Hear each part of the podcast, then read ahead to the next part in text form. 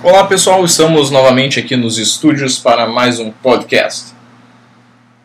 Hoje vamos falar sobre análise interna do planejamento estratégico, que é a primeira etapa de análise. Só é importante lembrar, antes de começar qualquer planejamento estratégico, de se pensar na questão central que vai nortear esse planejamento, né? que, que pode ser das mais variadas. Né? Vocês têm que ver com a empresa o porquê que elas querem uh, fazer o planejamento. Né? Que está por trás da, das dúvidas dela. Então, assim, exemplos, né? Como mudar a direção que estamos indo? Ou como manter nossa qualidade ao longo dos próximos cinco anos? Uh, quais são os possíveis locais para crescimento? E essa ideia da questão central, ela é importante porque ao longo do planejamento vocês vão procurando as informações tentando responder essa questão, para que no final do planejamento ela seja respondida. Bom, a ideia da análise interna é verificar pontos fortes, pontos fracos e conhecer a empresa que vocês estão fazendo o planejamento. Então é sempre interessante começar com alguns dados da empresa, por exemplo, o histórico dela, como é que ela surgiu, como é que ela se desenvolveu ao longo da história, ela recebeu premiações referente a alguma coisa ou não, existe histórico de satisfação ou histórico de vendas, todas as informações que vocês puderem ter é importante. Nisso também entra a questão dos recursos da empresa, pode ser recursos físicos, né?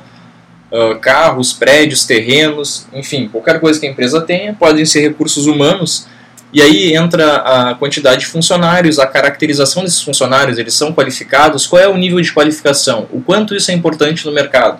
Isso vale também para a alta diretoria. E recursos tecnológicos, né?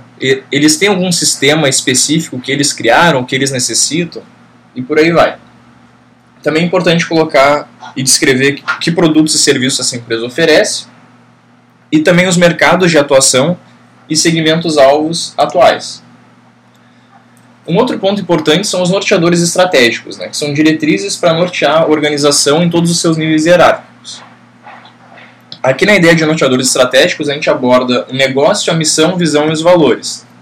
O negócio consiste naquilo que a empresa faz. É sempre bom uh, não pensar exatamente no mercado específico, mas sim de uma forma mais abrangente. Então, que nem a gente viu na aula exemplo da Cacau Show. O negócio deles não é chocolate, o negócio deles é presentes. E aí o mesmo exemplo lá do que a gente viu na aula também dos trens dos Estados Unidos, né? O negócio não era trem, o negócio era transporte. E aí eles não olharam como transporte e perderam espaço para os aviões, que não são trens, mas são transportes. Então a importância de ver de uma forma ampla o negócio. A missão é o propósito básico e escopo das operações de uma organização, né? É o porquê que ela existe, além do lucro, é claro. Qual é a função dela existir. E geralmente a missão é descrita de uma forma mais ou menos assim: é, prestar determinado serviço de determinada forma para determinado público. Uh, re recapitula os exemplos da aula para ficar mais claro isso que eu estou te dizendo. A visão é uma imagem mental de um futuro estado para a organização. Então, é onde a organização quer estar lá no longo prazo. Ou seja, quer ser reconhecida por ser eficiente, ou quer ser lembrada como a mais. Uh, que oferece mais qualidade, ou seja, a, a mais lembrada, pode ser também um estado futuro. A visão é lá onde quer chegar, bem longe. E os valores são convicções claras e fundamentais que a empresa defende e adota como guia para a gestão do seu negócio. Então a ideia dos valores é que eles façam parte de fato da organização e não existam ali simplesmente para bonito, como muitas empresas fazem. Então, se vocês têm uma, uma, preocupação com o ambiente, isso pode ser um valor, mas isso tem que refletir os produtos, eles têm que ser ecologicamente corretos. As pessoas têm que ser, uh, entre aspas, ensinadas no trabalho a ser ecologicamente corretas, se for um valor. Uh, também é importante identificar os objetivos estratégicos atuais, né, ou seja, os objetivos de longo prazo, e lembrando que se for uma pequena empresa, normalmente eles não têm isso definidos, não quer dizer que eles não existam. É preciso conversar com os gestores e chegar a entender o que, que eles pensam por longo prazo.